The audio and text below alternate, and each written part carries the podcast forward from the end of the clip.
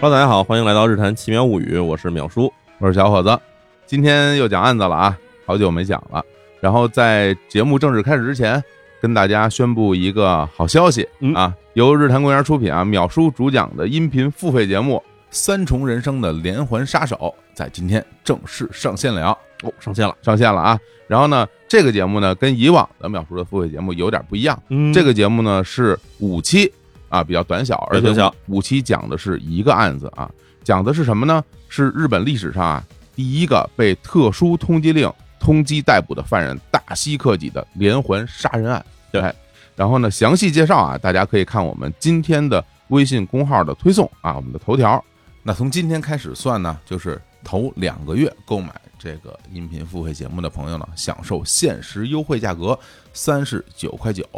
两个月之后恢复原价四十九块九。那您也可以在我们的这个微信后台回复“三重人生”啊，来获取这个节目的具体的购买和收听方式。呃，与此同时，我们给大家也准备了抽奖的活动，然后您在我们的微信公号和微博参与抽奖，都有机会获取免费收听的资格。我都已经这个比平常的节目都便宜这么多了，竟然还有免费抽奖，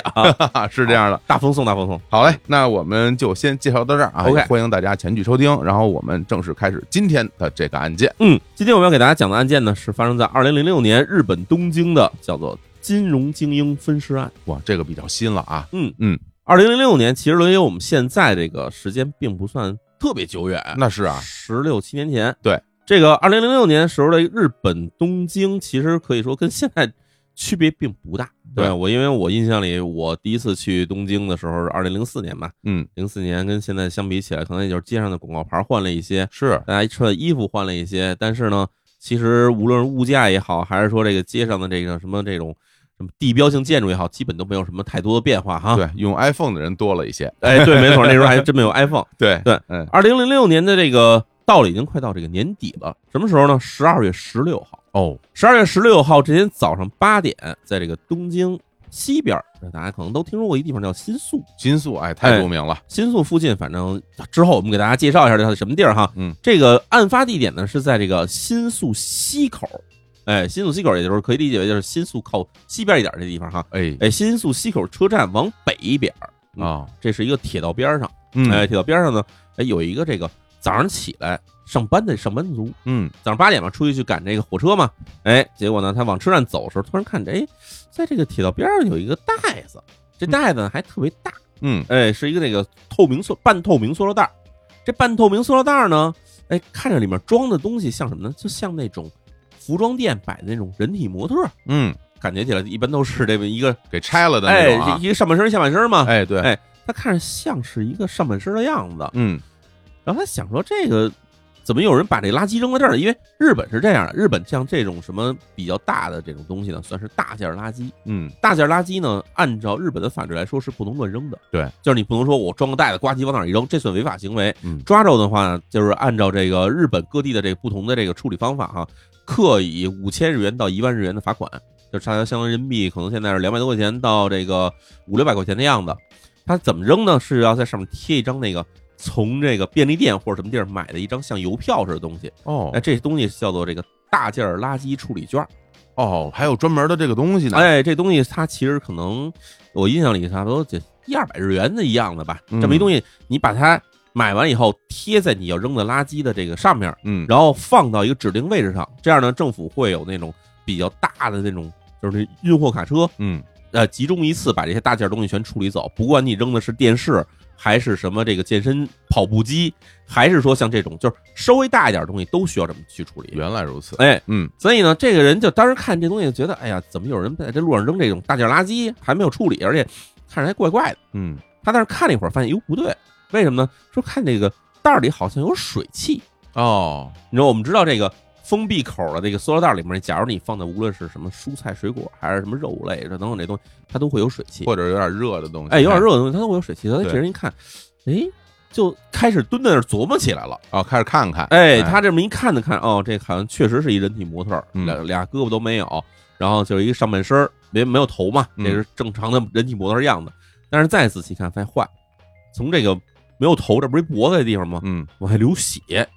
真的啊然后这人当时一屁股就吓得就坐地上了。这个我我跟你说，完全想不到，因为这个新宿西口那是多少人的地方啊！，哎，这新宿西口什么地儿哈？新宿我们知道，这个日本它是一个很大的一个这种，算是一交通枢纽，也是一个很热闹的一个购物区域的地方。前些年啊，尤其是在这个互联网上，嗯新宿这个车站都成为一个梗了。怎么说呢？就大家呀，因为新宿这车站出口特别多，嗯而且站特别大。大家说，就我们如果约在了新宿车站啊，就相当于约在了东京了，就是指不定你在哪儿了，我可找不着你啊嗯对，。新宿车站应该我印象里可能大约有大约四十多个或者五十个左右的那种出口。反正我去了那么多次东京旅游吧，嗯嗯然后新宿这车站我其实真的是没搞懂，哎就是太大了，嗯而且新宿车站还不像其他车站，好像它那个虽然说叫新宿车站，它其实连接着很多不同车站，比是如说你说附近哈，新宿往北一点是叫大久保，嗯然后往东呢，这个是这个新宿三丁目，然后往西就是新宿西口，这几个车站其实你从这个周围的这个所谓叫换乘路线，你都可以直接走过去，的确，就是它一个车站，它其实连接着很多个车站，所以嗯这块儿算是一个算日本东京人流量最大的一个车站了。应该是，哎，经常我们会说涉谷站可能上面人很多哈，嗯，但其实涉谷站反而没有新宿站那么大。对，然后新宿西口是什么地儿呢？新宿往西，我们先给大家建立一概念哈。新宿往西的地方呢，其实是日本都厅的所在地，哦，你可以理解为就是东京都的这个政府行政机构全在新宿的西边，嗯，而且还不是说新宿远一点，就是就是咱说出事儿这个新宿西口附近。哇，谁能想到在这种地方能有这种真的尸体啊？对啊，它周围除了这个政府的大楼以外，就是什么呢？就是这个周围写字楼，嗯，然后还有一些呢是那种富人区，就嗯这个地方其实不太可能会有说有人抛尸抛到这个地方。举个例子啊，嗯我觉得不知道恰当不恰当，啊就恨不得您把一就是你在北京，比如说什么前门王府井，或者是在上海什么徐家汇，你发现了这么一个东西，哎，那吓死了。对，所以这个上班族看这以后，马上就吓得就不知道怎么办了。嗯，那天早上起来八点，正是大家去繁忙的去这个车站赶车的时候嘛，全是人，哎，围了一圈人，嗯他就议论纷纷说到底怎么回事，但是肯定报警了嘛。那必须。哎，报警完了以后，警察就来了。哎，警察过来一看，说：“我有，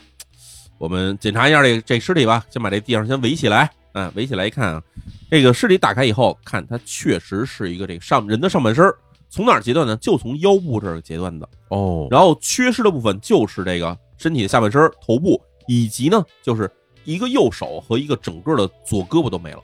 哦，这样，哎，而且呢，从这个现场看了一看那个这断口嘛，这个肯定先确定这是一分尸案了。一看断口呢，发现这断口比较粗糙，嗯它不像是那种说拿那个大刀或者公鸡砍砍下来的，嗯，感觉是慢慢锯起来的感觉。而且呢，这尸体啊看起来状态比较新鲜，当然不用说它是赤身裸体的，嗯在身上呢感觉沾有一些泥土，哦泥土，哎，有一些这个黑色的泥好像粘在身上那种感觉。就算是这样，这看起来啊，这尸体感觉起来死亡时间并不长，嗯，于是警方呢就把这些现场封存以后呢，就现场当然勘察完了以后，就把这个尸体交给了法医，说鉴定一下到底怎么回事。哎呦，这个其实有有一点点的困难啊，嗯因为它这个首先没有头，然后没呢有头也没有手，没有手，两边都没有，对，所以就没有指纹，没有也指纹没有相貌，对。然后知道这是男性、女性啊，这个尸体，哎，就在这儿，这尸体呢肯定是男性，男性啊，但是有一问题，他没有下半身儿。啊，没有下半身儿的话，这个存在一大的问题，就是你没法估计这人到底有多高。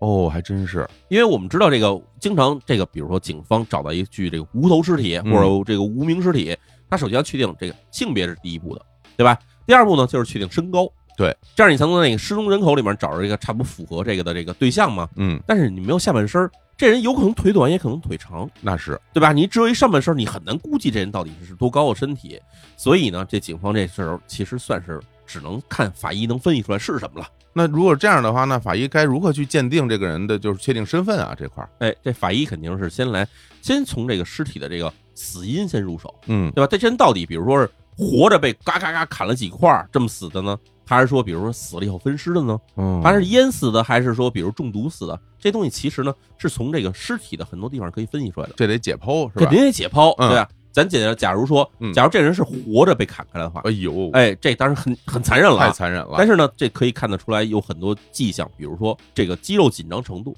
哦，对，以及这肌肉里面残留的这个血液的程度是什么样的。还真是，因为你要搏斗的时候，这个肯定肌肉是充血的，你嗯这是咣咣咣咣给他切了以后，这人肯定会挣扎，嗯，挣扎完了以后，这残留的血液是不一样的。有道理他，要淹死的呢，咱其实看了很多这种刑侦剧，你也知道，嗯，这肺里面呢是有这个水的，是对吧？有水的时候，你还能看出这人是否有过挣扎。假嗯如要有挣扎的时候呢，那肺里的水里面是有大量的这个血泡的。那这要毒死的还可以验验血，看血液里边有没有这些成嗯分。没错，还有这比如胃内容物啊哎，嗯对，等等这些东西。所以法医这边先去鉴定的时候，发现啊第一，我们能确定这人肯定是个黄种人，啊，但不是说只看肤色哈。明白明对白，你可能很多迹象，你看到这是一个黄种人，身体结构啊，身体结构骨对骼啊，没错啊啊，亚洲人，亚洲人，嗯这是一亚洲人。然后呢，其次这肯定是个男性，但是呢，死前没有明显的挣扎痕迹。嗯，嗯，然后年龄哈，年龄从这皮肤和这骨骼这些东西其实是可以大概推测出一个范围的。哦，哎，死者年龄在二十岁到四十岁之间，哟，而且呢，从这身体上来看呢，这个体格是比较的健壮的。哦，青壮年，哎，青壮年。嗯，除此之外，还能再发现几点，就是所有断面儿是有那种多次切割的痕迹。这怎么解释？啊什么叫多次切割？哈，嗯就是假如说我们要是以前有过一些这个分尸案，你看到就比如这人使用电锯，嗯，那电锯的话，基本上就是吱一下就完事儿了，对，对吧？或者比如用使用比较锋利的斧锯，就是这种重器的话嗯，它砍的时候这个断面呢是比较的，就是锋利的话，它就直接一下就开了，一次性的，一次性的。嗯但是假如说你使用的是不太锋利的东西，或者说不是那种一次性切开的话，它就会在这个创口附近呢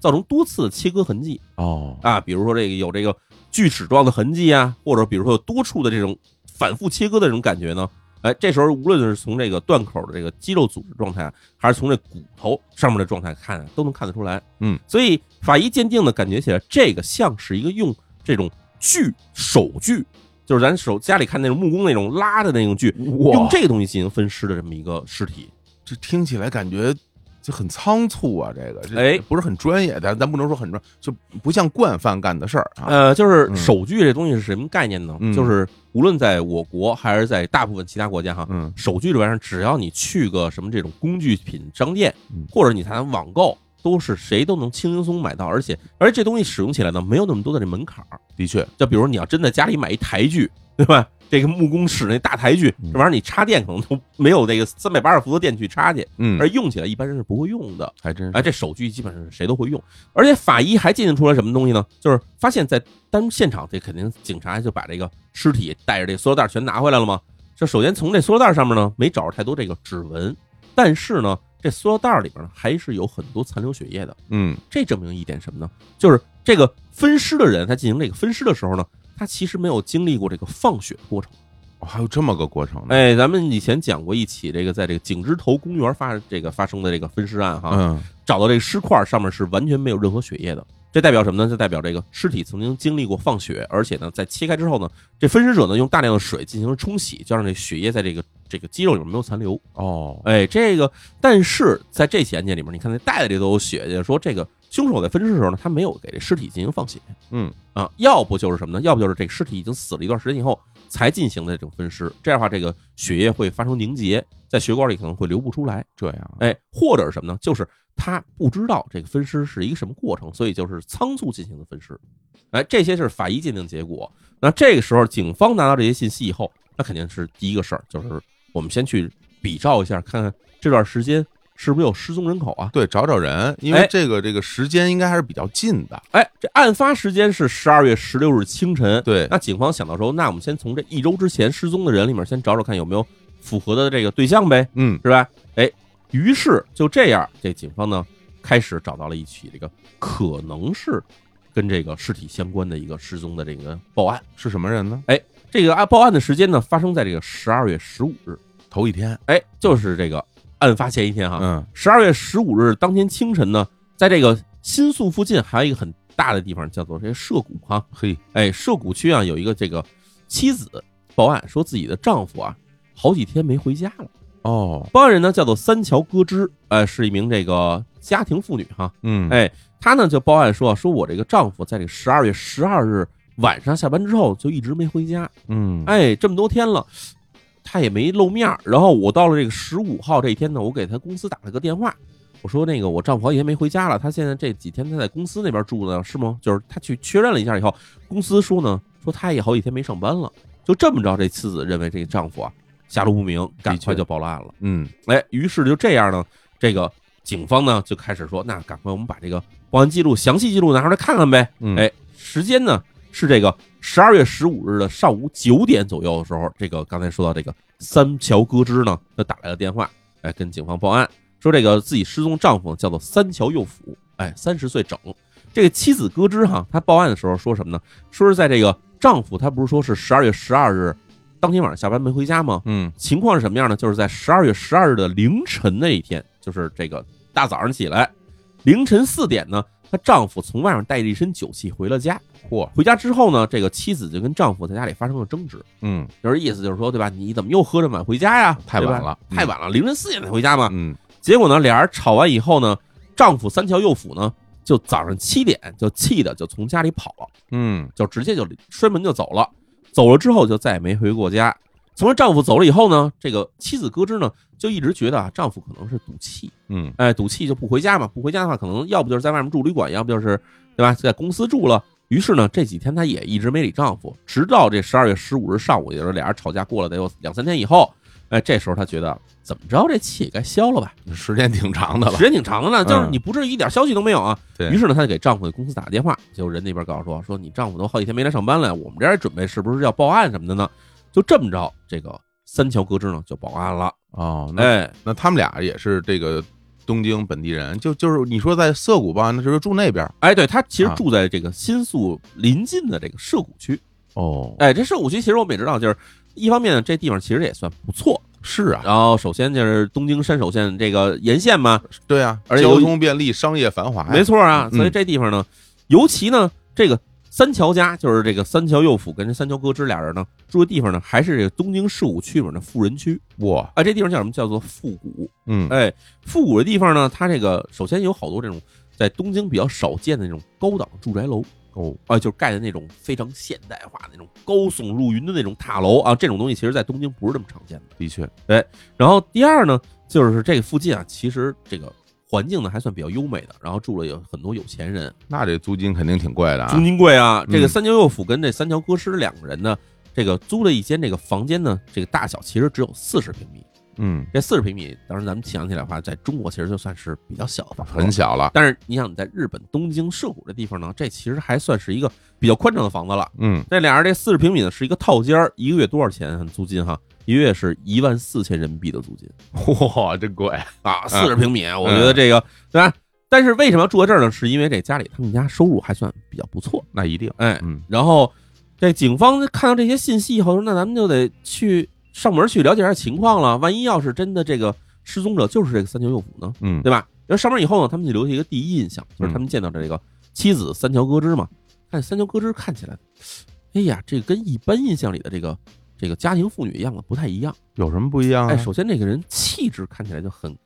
很很美，哦，哎，很高雅，嚯，打扮的也比较入时，感觉起来很潮这么一个人。嗯哎，这么一看，这个妻子还哎有点意思哈。嗯而且呢，了解一下发现，这三桥歌之比三桥右辅还大两岁。哦，哎，这三桥歌之呢，跟他就是还是哎描述一下跟警方报案的内容一样，就是说一下这个丈夫失踪的情况。那这时候警方呢，其实呢也担心要照顾这个三桥歌之的这个情绪，啊你不能上来跟他说，对吧？你丈夫可能已经让人给杀了、分尸了，这事儿他们不敢说，怕刺激到他们。本身也没有确定的，对所以呢，不一定是先问问这人到底怎么回事儿 对，所以啊警方也没有跟三桥歌之说明白，说我们这儿来 核实尸体来了，没说这事儿。嗯，他就说让你三牛哥市长形容一下，说你丈夫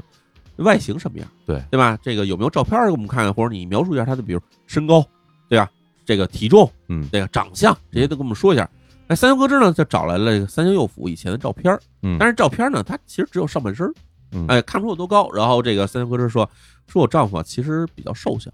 哎，身高一米六六，然后这个身体其实算是偏瘦弱的类型，哦，啊，警方说，哦，那他身上还有没有，比如说有什么这个胎记呀、或者什么其他的这种这个特征的东西呢？然后三桥歌之说啊，说我丈夫这个胸口啊，在这个胸口靠下的位置啊，曾经做过一次这外科手术，哎、留下了一个很大的一条伤疤。那这个是一个非常明显的痕迹啊，没错，那我这就可以跟那个找到那个尸块去做比对了，没错。那这警方就把这些信息呢，肯定带回反馈给法医这边儿。那法医这边儿肯定一看尸体，这个明摆着嘛，嗯，对吧？这个表皮也没到遭破坏，一看这个胸口上什么痕迹都没有。哦，那就不是啊，啊，对，这肯定对不上嘛。对啊，啊，这个案子感觉写到现在为止，那警方觉得这个呃再找人了啊，就对，得是不是不是这个失踪这个三桥右辅呢？是，于是警方只好说埋头继续找，看有没有相关的这失踪人口。嗯就这样呢，这时间啊就慢慢过去了，十几天的时间，嗯，哎，是眼瞅着就快到年底了，对啊，哎，到了这个二零零六年的十二月二十八日，十二天之后，啊哎嗯，这时候呢，在这个神山町，哎，神山町在什么地儿哈、神山町其实就在涉谷区，它哦，挨着这个很著名的一个大公园，叫做代代木公园哈。我天儿啊，那儿啊，哎啊然后还挨着哪儿呢？挨着咱之前提到的，就是这个三桥家住的那个复古，哦，哎，三桥家住的富人区就叫复古嘛，嗯，哎，，跟这些都挨着。我他们家住代代木公园边上，哎，对，哇，那地方可可可好了，大家以后要去那儿玩，呃，去日本旅游，那地儿可有意思，好多年轻人在那儿跳舞啊、玩滑板啊什就么是的，哎感觉是一个很开放的一个特别大公快乐那个园而且地方，哎特别大。特别大，特别好，对啊然后神山町这个地方呢，它挨着代代木公园这块儿还有好多这种什么新西兰驻日大使馆、约旦驻日大使馆哦啊、伊拉克驻日大使馆、蒙古国驻日大使馆，就是很多这种日本驻日本大使馆的这个地区，嗯，很安静的一个地区哈。然后这是这地方还住哪儿呢？还有这个日本以前一前首相麻生太郎，嘿，哎，麻生太郎也住在这儿。哦，哎，就在这地方呢，哎，有一个老人哈，老头儿，哎，在这儿遛狗，在遛狗的时候呢，突然这拉着小狗呢，走着走着，在一个门口儿就不走了，这小狗不走了，哎，小狗不走了，嗯，小狗不光不走呢，还开始往那个这个这家这大门那儿啊，开始就就开始叫唤，哦，哎，这叫唤，然后这家人觉得，哎，怎么回事儿？这小狗平常挺听话的呀，嗯， 然后就想拉着这狗走，结果没想到呢，这一拉呢，结果这小狗呢从这个它拉着这绳里挣脱出来了，然后一下咣就撞门，就直接推开门就进了屋了。这有点失礼啊，这呃，个然后啊结果这遛狗这个老头呢觉得这不像话呀，对吧？我们这怎么能随便闯人屋里去呢？嗯，哎，他就想说给人登门道个歉吧。对，结果他一推门一看啊，这家儿这家没人，空房子空房子是一个已经没人住了的一个老房子。哦，哎，外观看起来还好，但是里面已经空空如也了。这样，哎，嗯他就进去，就喊自己小狗的名字嘛，就嗯喊他说：“赶快回来，快出来嘛！”就一边喊着一边往里走，走着走着就在这个开开门儿，这不是有点光线了吗？这时候呢，看见屋里好像有个这地板上怎么有个东西啊、嗯，看着像什么呢？看着好像是有个人躺在那儿。哎呀，老头儿有点紧张，而且这时候呢，屋里呢其实还有点这种臭味儿，气味儿啊，有点臭味儿。啊，于是这老头呢就扎着胆子就开始往前走，说看那到底是什么。就走这一看，吓得魂飞魄散。嗯，就是一个这个人的下半身在地板上摆着。哇，这老头儿马上就报案了嘛？那肯定，哎，嗯报案，结果这警方说，那我们得去，赶快也得去查这案件嘛。嗯，然后一看，哟，第一哈，现场环境呢是一个几乎已经半废墟化的一个老房子。这老房子啊一调查，这这房主呢，可能已经有大约近二十年没有在房子里住过了。嗯这，房子里一直在空置，哎，空置着。然后呢，地板上出现这尸体呢，明显是有人拖拽进来的。为什么？就是你知道老房子老放着，就算再干净的环环境，地上也会落一层灰，一定啊，肯定会有一层灰。嗯，但是呢，从这门口到这个接近尸体的地方呢，是有地板上是有拖拽东西的这痕迹的，就是灰被擦掉了，那没放在什么什么袋子里，就直接把这尸块拖进去的，就感觉起来就是直接就地上就出现了半截人的下半身儿。哇，哎，，然后我们知道这个遛狗老头儿和他这个小狗不也进屋了吗？嗯，刨去这些痕迹不谈，地上呢还是有这很多这种人走的这个脚步的痕迹的，那一定啊，但是呢，并没有往屋子里面走，嗯就是到了这个尸体附近这地方呢，他这个脚步子就感觉消失了，出去了，所以嗯就是感觉这个人并没有往房子里面深处去进去，就是就是推开门把尸体呢拉进了这个屋里面，往这儿一扔，然后这人就走了的感觉。那就是呃是什么？就是一个下半身嘛，两条腿哎，对，两条腿，啊啊然后反正这个一看，但是这男性的特征很明显嘛，哦，然后那除了能现场看出来这是男性以外呢，剩下其实还得交给法医去鉴定。这呀，这个大家也都知道，这之前找着上半身啊，这个、哎这会不会是同一个人呢？没错，啊，法医把这尸体呢又进行了一遍检查，嗯说第一能确定啊，这位置切断地方就是腰部以下，嗯，哎，切断的工具呢好像还是这个木工具，就是还是滋儿滋儿滋儿滋儿滋儿来回拉手锯着，哈哎，手锯。嗯，然后尸体的腿部皮肤上有一些泥土，也有泥土，哎，尸体已经开始腐烂了。这个推定的这个死亡时间呢是在十二月中旬。嗯，然后除此之外呢，还有一个很重要的信息，这是法医没有鉴定出来，而是这警方鉴定出来的。嗯尸体这发现地，它在哪儿呢？这地儿当然我们之前提到了是这个涉谷原山町，但是这个地方距离咱之前提到的那个三桥家，哎，三桥右辅跟三桥歌之他们家呢，距离仅仅有两百米的距离，这也太近了特别近。太近了啊！哎，这样，而且还有一个重要的一点哈，法医发现，哎，之前送来的那个没有这个手、没有脑袋的这个上半身儿，嗯，这个他不腰部有断断面吗？对，跟这个下半身断面呢，是基本上可以吻合在一起的。哎呦，那是不是就是基本可以判定是同一个人了？为什么我们说基本可以判定是这个可以吻合在一起呢？嗯？嗯，就是因为上半身是基本保留完好的，嗯，下半身其实是有一定程度的腐烂。哦，对对对对，这时候法医进行这个对接，说你看这俩合得上合不上的时候，肌肉组织可能已经发生变化了。但是呢，这个脊柱，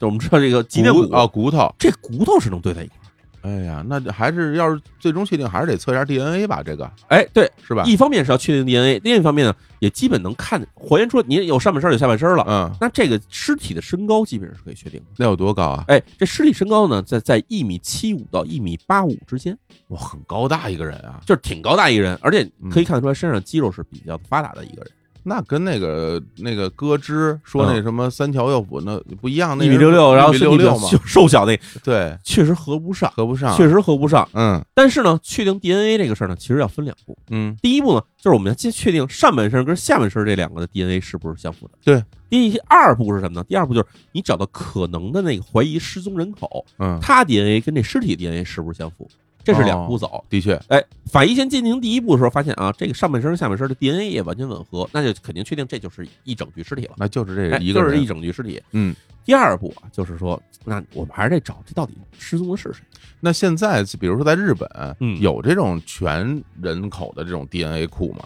呃，日本没有，没有吧？呃，而且啊其实我相信，现在世界上所有国家都没有，对都啊没有因因为嗯，因为这 DNA 采样这工程呢，其实相对来说是非常巨大的，对对对，对而且呢，分析也占很大时间。嗯在还有在一些一些国家里边呢，有一些人群啊，他们会提出说，你这个收集 DNA 这个事情其实侵犯隐私。哦，还真是哎，对，嗯包括其实我们知道很多这个特别流行的，你做那个自己的 DNA 鉴定，对，哎，就是比如说我看一下我的基因溯源等等这些东西，它所有的 DNA 信息都是完全保密的，嗯，就是甚至比如说胡总你做了一个，我也做一个，咱俩理论上来说都不能互相换着看明白了，啊、除非啊互相彼此知情。明白，对，这嗯 DNA 信息其实算是相对来说比较敏感的，个因人为隐私，嗯因为原因是什么呢？就是我们现在还科技发展程度还不知道人类用 DNA 还能做出什么事儿来，的确，就是你还不知道以后这些人会拿 DNA 干什么。潘多拉的魔盒，对，所以你现在开始说这东西从现在开始进行保护呢，这事情我觉得其实来说没有错误。有道理的，啊没有错误有道对理的，嗯所以这边来看的话，警方说，那我们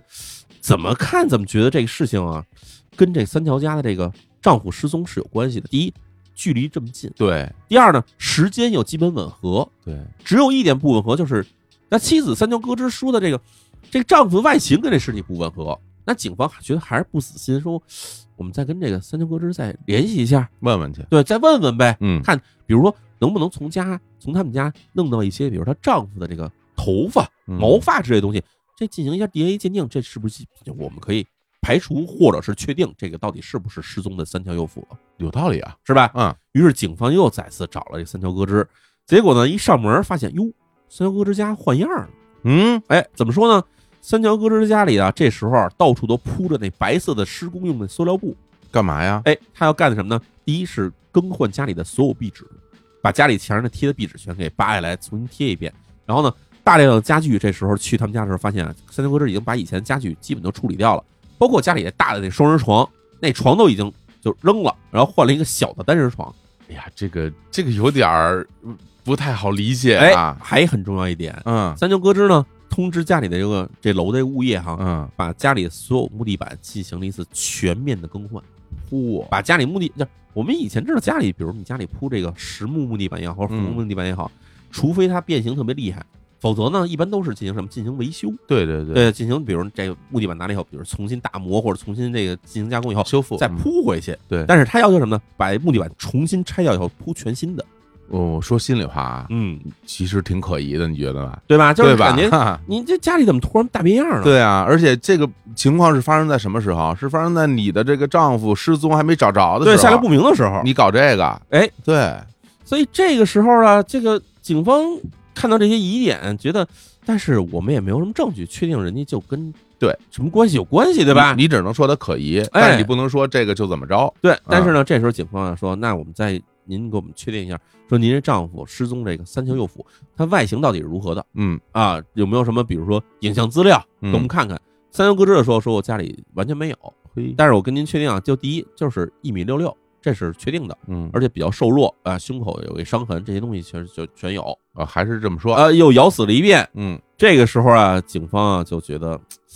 那我们不能就这么着就什么新信息都没拿到就走了吗？那就开始坐下说，那您再跟我们聊聊，说三千右府，比如这个人哈，嗯，他这个社会关系如何？他对嗯跟哪些人有关系，对对？吧？他这个是不是惹到什么人了，或者是被什么人给寻仇了呢？嗯哎，这时候三桥歌之呢就显得很不耐烦，说：“对不起啊，我这家里你也看见了，这个在装修，而且呢马上就过节了，过年我这也要准备一些东西，说这个今天咱们谈话就到此为止，行不行？”哎，就这么着，基本上就把警方给给轰走了。嗯轰走之后，警方说：“那对吧？我们从这个他的亲属这边得不到任何信息，我们还有别的路子。对啊，这社会关系不单就他一个人啊，对啊，我们还能比如说他肯定上班对吧？对他这个调查一下他的工作单位，找找他的同事，找找他上级，对对吧？还有什么呢？还有比如找找他的父母，找找他的朋友。”嗯，哎，把这些情况我们都来摸一遍。那这个到底三舅府什么样，我们这基本就能就能确定了吗？是但是不巧是什么呢？这个十二月二十八号、二十九号，这还有一两天就日本新年了呀。哦，对对对对对，所以好多人啊接到警方的电话，有的说，哎呀，能不能这节后再谈？呃，对吧？吧？就这么着呢，很多人都不接受这警方这个这个问询调查。嗯就在警方觉得说这事儿感觉起来，我们可能也得等到节后再说了的时候呢，哎，突然来了一个人，哎，这人是什么人呢？这人啊是这个三清右辅以前的前同事，也包括他就是其实他的前上司，哦，哎，这人叫什么呢？叫田中克己，哎，是一名律师。这个人说啊，说我愿意配合你们调查啊，我来跟你们讲一下这个三右辅到底是怎么回事儿。嗯哎，就这样呢，警方才了解到啊，这个三桥右辅跟三桥歌之这对夫妇啊两个人之间一些不太为人所知的一些小的消息。哦，三桥右辅啊，他其实不是东京本地人，哎，是这个出身于福冈县，福冈县的这个北九州人。嚯，哎，这个从小在哪儿长大？就在这北九州这个核心地区小仓区长大的。嗯十八岁的时候呢，就是这个三舅父从小学习比较不错嘛。十八岁是从家里呢就考到了这个东京八王子市的这个中央大学法学部，哇，法学部挺哎，厉害法学部嗯啊、他是想这个，哎，成为一名那法学专业学生以后，那以后肯定就是想步入这个法曹界，要不就当个律师，比如要是想当公务员呢，那可能就是以后就选择这个，就选择了这个检察官这条路了嘛，嗯对吧？所以呢，这三舅府呢，进入大学以后，就在学习法学专业，我们也知道，法学专业这学生毕业之后，除非你特别学习优异，嗯特别这个人这个又勤奋又聪明，你毕业时候你可能能很快能通过这个有一个叫做司法考试这个东西。嗯，对吧？我们也知道，就是甭管哪国，你要过司法考试这事儿，基本基本都是一大难关。非常难，哎，嗯所以呢，三桥右辅啊，从这个大学毕业之后呢，就一边儿给人这个律所这边呢当这个律师的这个助理，嗯，一般这个都是正常的选择嘛，对，因为他没有从业资格嘛，没有从业资格，嗯对，一边给律师当这个助理，一边呢还准备这个司法考试。嗯，哎，但是啊，这个连续考了五年都没考上。哎呀，这个真的打击挺大的，哎，啊对，，然后这时候他就反正比较的灰心，就觉得哎呀，自己在这个这个律师这条路，这到底走得下去走不下去。而在这个这四年前呢，三桥右辅呢，在一次这朋友聚会上呢，就跟这个三桥歌之，那时候其实还不姓三哎，桥啊、对对，，他跟歌之呢，俩人就在一次这个朋友的那个大的那个聚会上，俩人就认识了。啊，认识的时候，当时这个歌之呢，比这三舅府大两岁，三舅府当时是二十六岁，歌之当时是二十八岁，哎，外表看起来就是非常青春靓丽嘛，嗯，然后职业也不错，职业是在哪儿呢？在这个日本很大的一家这个综合商社哈、叫做这个丸红商事，在那儿当一名职员。嗯哎，俩人一认识以后啊，这关系发展的非常迅速，很快啊，这俩人就开始就开始同居了。这三间右辅呢，就从自己住的地方呢，就搬到了这个歌之当时住的公寓里头，俩人在那儿同居。结果呢，过了这个十三个月之后，到了二零零三年的三月份的时候，俩人就正式结婚了。哦，搬到人女方的公寓里去了，哎因为三间右辅自己其实哎啊给人律师干这个助理，其实收入比较低啊，收入比较低，对啊，呃哎，然后呢，这个三间右辅跟这三桥歌之俩人结了婚以后，那这个按照日本的惯例呢，这个女方这边一般都是从公司就直接退职离职了。很多是这样的。哎，对，嗯离职之后呢，就在家里当一个这个家庭主妇。然后同时啊，这三右辅一边儿还在准备司法考试，同时呢还在律所这边啊当这助理。但是助理这边他的工资到底有多低呢？一个月差不多只有人民币七千块钱。有那在日本，尤其在东京太少了。呃，七千块钱真的算是可能你去便利店打工都都要挣好几倍于这个数的。对对对对对，哎，嗯虽然挣这么少，但是为什么三舅父还要在这儿给人当这个律师助理呢？一方面就是他以后还是想当律师的，当律师的话，他肯定要知道这律师这些平常日常这些工作的流程是如何的，学这习，等于是算一个学习。嗯，第二呢，就是干这律师助理呢，其实工作还不算太忙，嗯他还有太多时间可以拿出来去准备自己的考试，哎，所以他也就就是不想换这工作。当然，这个时候肯定成为这两个人这个成为一个问题了嘛，矛盾了，矛盾啊，对吧？哎你挣钱少，这所谓叫贫贱夫妻百事哀嘛。那的确，对吧？嗯，两个人就开始，哎，因为这个没什么钱，时不时拌个嘴吵个架，对吧？嗯结果呢，哎，这时候三舅父呢心思就活动了，说算了，我干脆啊，我也不干这个律师这行业了，对吧？嗯这个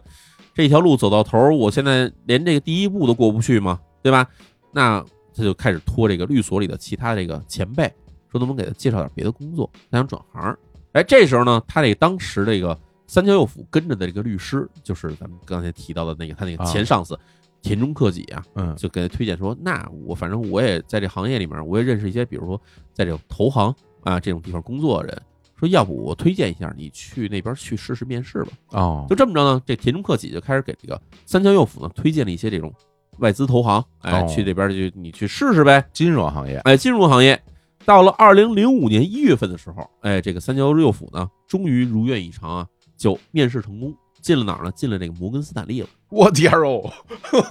哎这家伙这个这不哎，说明这个人真的有点水平。还是有点水平，还挺努力的。那可不嘛，这种单位怎么那么好进啊？那而且这这公司可挣得多，哎，摩根斯坦利基本算是大投行之一嘛。对啊，对嗯，那进以后呢，拿一 title，这 title 就是最简单的，就是一个入门的这职位哈，叫做资产分析师，嗯呃，analyst。嗯，这个职位虽然说算是这个在投行里面算是相对来说比较低的职位，嗯但是呢，收入不低。嗯，收入呢，这样三千右辅从原先原先我们知道，他这一个月差不多挣七千人民币，对吧？那就十万出头，哎，十一二万的十样一子。二万日对元啊，然后他进了这摩根斯坦利以后呢，这一个月的收入呢，就突然增到了六万五千人民币，就那差不多涨了十倍。那么多啊哎，这个在投行算是挺正常的，哇！但是你也知道，投行工作就很忙嘛，特别辛苦，而且尤其你这种。你干分析员，分析员那基本就是在底下干最碎最小的活儿的这帮人，而且没日没夜嘛，那没日没夜，嗯，但是呢，挣了钱了，有有工资了，那这样三千六府就肯定在家里边的话，肯定要改善一下家庭住宅环境嘛。嗯于是呢，俩人呢就从原先住的那个三桥歌之以前嗯住那小的公寓，啊，在城郊的那小公寓就搬了出来了。搬出来以后，那得找一个豪华一点的，嗯那或者至少你图一样是，比如图一个这个离上班地方近嘛。嗯哎，于是呢，俩人就搬到了一个咱刚才提到这个涉谷的这个复古这地方。哦，哎，搬到这儿以后就租了一个这个高层公寓嘛。哦，就我哎们开头说那个，那是，那你挣了钱了，你搬到这儿来，那是你住得起了，哎，嗯没错儿，就这么着呢，俩人搬到高层公寓没有多久，也就差不多过了一年多时间，就这样三九五就失踪了。其实呢，这事情说起来啊，无论是这个三桥歌之，还是咱们提到这个这个他的前老板这个这个田中克己呢，两个人都表现出了一定程度的焦急的感嗯，觉。哎，这是田中克己说的其实也说的也很明白，说我这好不容易给这小伙子他介绍了一个这个。好工作，而且还是其实算是我托了我朋友的面子给他进行内部推荐才进去的嘛。一定他这么着就没了，这人就失踪了。我其实心里也觉得不舒服。对，哎，就这么着，呃，警方呢说啊，说那个田中先生说那个呃三桥右辅啊哈、现在我们怀疑呢他这个失踪，而且甚至可能已经遇害了。但是呢，我们现在啊就急需确定说这个，比如说发现一些尸体，他是不是跟这三右辅是有关系的？嗯，所以说，您能不能给我们描述一下这三舅府这人到底是一什么样儿，就是外形上什么样儿？啊，这是田中克己说啊，说这个这三舅府啊，我以前了解的，他从小啊就打橄榄球，那其实算是一个半职业运动员的感觉，啊身材非常高大，而且这人特别壮。他说：“那您他这个身高有多少呢？这身高肯定是一米八以上，呃，一米八出头儿哎呀，哦。然后警方说：“哟，这跟我们那个这个出入很大呀，对啊，这个首先两个事儿，三桥歌之，呃，三桥佑辅的老婆说，三桥佑辅只有一米六六身高，嗯但是这个他的前老板田中克己说，他身高的一米八还出头，中间得差十几公分呢。而且呢，还跟之前咱们说发现那无头尸体，那无头尸体鉴定身高差不多在一米七五到一米八五之间，这反而跟这田中克己说法是印证上了。是啊，对吧？另外一方面，这个田中克己说三舅府从小打橄榄球，那身体很强壮。那这个三桥歌之呢，说这个三舅府这人啊，身体很瘦弱。嗯，但是你从那现场那个尸体来看呢，这尸体是很强壮的一个，也还挺高的，哎，挺高的。这几个都对上了，那这是警方说说那。但警方没明说，说我们从三桥歌之那边得到信息，对啊说三桥克己身上有有什么对对伤疤什对，么有的伤疤那事胸儿，口不就做过手术吗？对哎，他没有明说，但是呢，他就问一下这个田中克姐说说，那您回一下这个三桥右辅，他身上有没有什么，比如说刺青啊、伤疤啊，或者胎记之类这种明显的痕迹呢？嗯这时候呢，这个田中克己哈就沉思了一会儿，然后跟警方说，嗯、我确定肯定没有。警方说，那您怎么能这么确定？嗯，对吧？然后这田中克己说啊，说这个我们以前在律所时候，每年都会有几次，比如这个公司里面大家出去团建，对吧？叫做所谓的叫叫做社员旅行嘛。出去团建，基本上我们就会找一个温泉去泡温泉。那那时候大家都坦诚相见，是，坦诚相见，你一看这人身上有没有什么疤了呀，或者是什么那个这个这个纹身，纹身啊，或者什么胎记什么。这个三江右辅身上啊，我印象里是没有任何的这种，就是你能留为印象的这种东西的。得哎，又不一样了，哎，这时候说说那那个警方说，警方这时候也很慎重嘛，说万一比如说是这个这个三桥右辅从这公司离职了以后，从这个律所离职了以后再做手术呢，这可能这个他以前前上司不知道嘛。嗯于是呢，警方就问说说那您最后一次跟他泡温泉是什么时候？哎，这时候田中克己回忆啊，说这个就是在他离职去这个摩根斯坦利的时候，嗯那就是差不多在这个二零零五年年初，那时候我们正好最后一次这个出去社员旅行嘛，嗯，啊，警方这时候就接着问说，那那次您出去旅行的时候，您印象里他胸口有没有什么疤痕？哎，这时候田中克己说没有疤痕，肯定没有疤痕。那行了，那我觉得这个现在我们就我们都能判断，这俩人当中一定有一个人在说谎，肯定有人在说谎。对，但这其实很明白了，这个三桥右辅这个人到底身高多少，这个身上什么样，其实可以问很多人都可以得到印证。对，我觉得这个其实，哎呀，这这种谎言啊，嗯咱咱就是因为咱们现在就基本确定啊，是嗯这他这妻子说了谎，没错，因为他这上司没有必要对人的体貌特征撒谎，没错，对吧？这没没有理由啊，没错所以就肯定是他老婆撒的谎。这这个个老谎言非常容易戳穿啊，对他撒这谎到底有什么意义？我其实说实在 话，我觉得他可能真的是慌乱之中瞎编的。那还真是。哎反正不管怎么样，那至少到现在，她这个首先说她这个丈夫外形这块儿撒了一大谎，没错然后在家搞装修，哎，那这个人其实现在身上有非常重大的嫌那个嫌疑啊，没错。要查他了。而且日本社会里还有这么一个特点，就是你所有的这些人进行的，比如医疗的处理，甭管你是去开药、开开处方药，还是你去做手术等等这些东西，其实在日本呢，都是包含在日本的这个所谓叫国民健康保险里面的。是，再换句话说，你假如说没有这个国民健康保险的保险证的话，你不光在日本，你说你去药房开药开不出来，你做手术或也好，还是看病也好，除非你是急诊哈，其他事情什么都不能接受你。对，对，所以警方这很简单，我们去调一下这个这个失踪的三江右辅他的这个医疗保险记录呗，嗯，对吧？一看，哎，从这二零零一年到他失踪之前，就从来没有过说在胸口上做手术的这些记录都没有。那行了，对，嗯那所以说呢，那他的妻子三桥歌之，在声称说这三桥右辅做过手术这事情，其实基本上也可以被印证为假，哎，对吧？嗯那这时候其实警方就跟刚才你说的一样，已经认定了三桥歌之啊有重大的跟伞相关的嫌疑。对，但是这个时候不能再去碰三桥歌之了，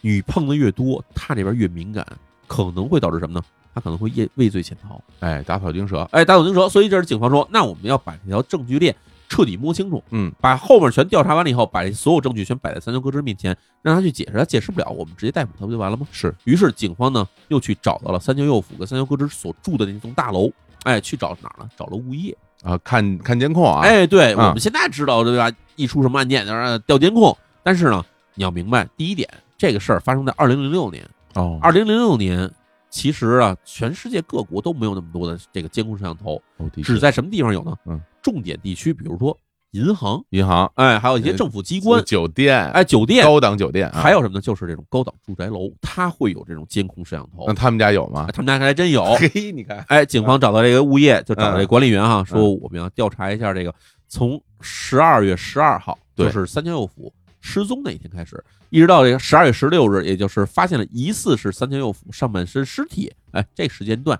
之间的所有的这个监控录像，有吗？哎，真的有啊，啊，对，能它保存啊，这时间应该没问题哈。没问题，哎，这反正这个调出来一看一看哈，第一呢，这个之前三桥歌之说是什么呢？说这个三舅府是喝酒喝到凌晨四点嗯，到家，到家吵架，对，然后呢早上七点三舅府跟他吵完架以后就跑了，从家里就愤而离去了。嗯，那警方说，那我们看一下这个这个记录哈，大家第一点可以确定的是哪儿呢？哎，确实哈，这个三间右府啊，确实是在十二月十二日的凌晨三点五十分呢，从外面啊回到了公寓，而且确实是醉醉醺醺的、摇摇晃晃的回来的。哎，这点儿对，哎，对得上，但是。从这时刻开始，一直到这个当天中午，三间右府的身影并没有出现在摄像头里面，没出去啊，就他没离开大楼。哦，没离开大楼。这时候警方说，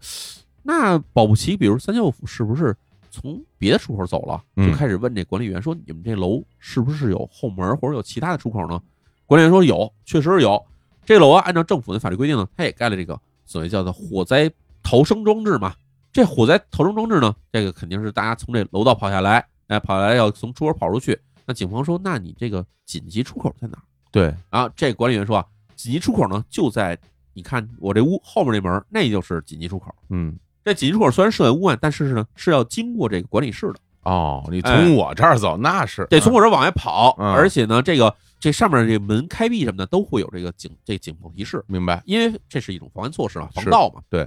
那警方说，那你这个从这个十二月十二日开始，对吧？之后这个有没有什么从你这儿经过有没有什么记录什么的呢？嗯，哎，管理员把这记录找出来，说你看呗。啊，一看啊，第一呢，这个火灾报警从来没发生过，嗯，啊，就是说这个这个这个门没有被打开过。第二呢，这个大楼这个管理室、值班室这地方，二十四小时是有人这个在这儿值班的，就是轮班嘛。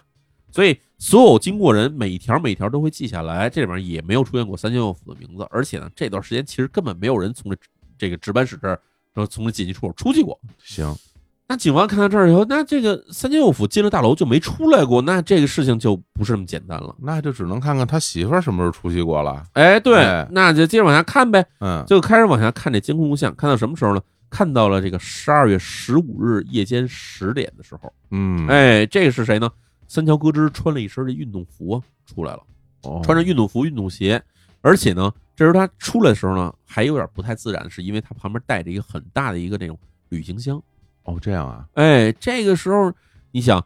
时间是十二月十五日的夜里十点，嗯，那三桥右辅的上半身尸体被发现的时间是什么时候呢？十二月十六日清晨。然那后这个中间还有三桥歌之拿着一个大的行李箱，里面不知道装的是不知道是什么，这个出去了。而且他什么时候回来的呢？几个小时之后的十二月十六日凌晨两点，三桥歌之从外面回来了，而且这时候他行李箱没了。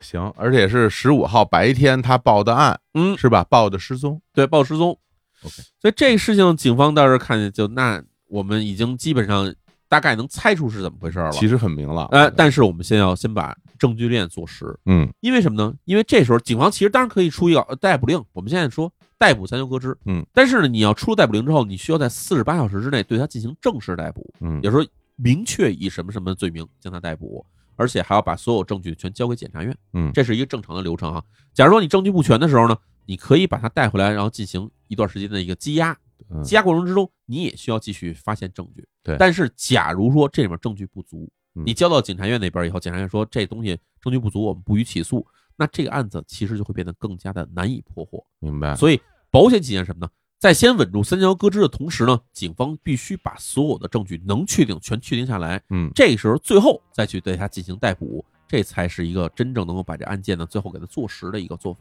哦，那这样的话，我觉得是不是第一步要先，因为到现在也没有说完全确认这个尸体就是三桥右辅。没，错，这第一步先要把它确认一下没错。那嗯这时候警方找到谁呢？找到了三桥右辅的老家。啊。但是老家这边其实说实在话，因为三桥右辅十八岁就离开家了，对，家里没有太多说跟他的 DNA 相关的东西，于是呢，只好退而求其次，去找这三右辅的母亲，跟他说：“您拿您的头发给我们试一下。啊亲子鉴定，哎，进行亲子鉴定，嗯，这样拿来一鉴定，发现哦，这个三右辅的母亲的 DNA 跟这个是就是无头尸体啊，嗯之间存在着亲子关系。那就是他了，哎，那肯定是他嘛，嗯确这个认了身份又，有又有出生证明这些东西全确定下来，嗯，基本可以确定啊，这具尸体啊就是在这个十二月十二日清晨失踪的这个三桥右辅。嗯哎，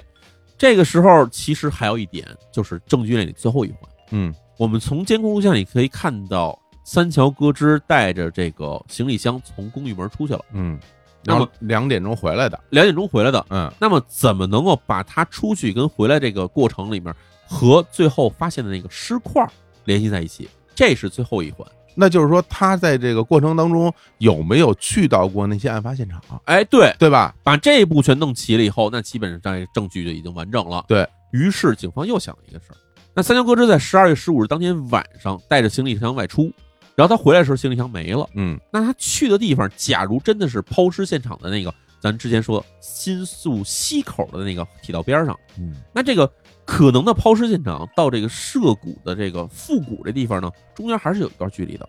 三桥歌之是不可能一个人推着这行李箱自己走过去的，嗯，他必定得有交通工具。是那三哥之自己有没有车？难道说他用的是出租车或者是朋友的车吗？有可能，啊对吧？对于是警方这时候还调着监控，看他啊到底、到底是怎么走的吗？嗯看到哎，拦了一辆这个黑色的出租车，打车了，哎，打了一辆出租车，但是出租车呢看不清牌号，嗯，于是警方呢就找到了东京的这种所有的出租车公司，要他们说提供在这个十二月十五日晚上曾经去过这个涉谷区复古这些地方的所有出租车的名单。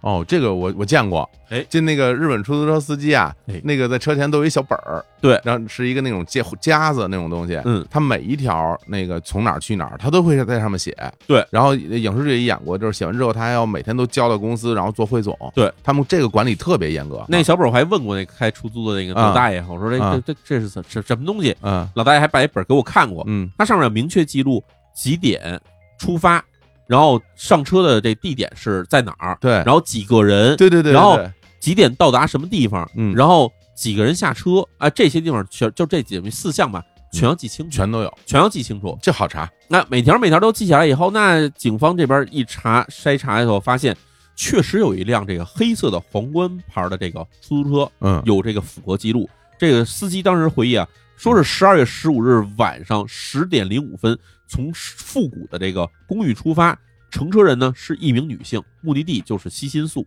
嗯然后这个出租车司机还回忆啊，说这个女性当时携带着一个大的行李箱，然后他以为这女孩是坐着是拿着行李箱去新宿那边，比如坐这个夜班巴士还是怎么着，还是去机场什么的。那的确，哎，那的确，因为那个时候那个呃你要坐其他的交通工具，好像时间有点晚了吧？太晚了。对，所以呢，这司机当时以为这这女孩是要去这个巴士站或者嗯是机场，没想到呢，这女孩啊跟他说说你停到这个新宿这铁道边上去。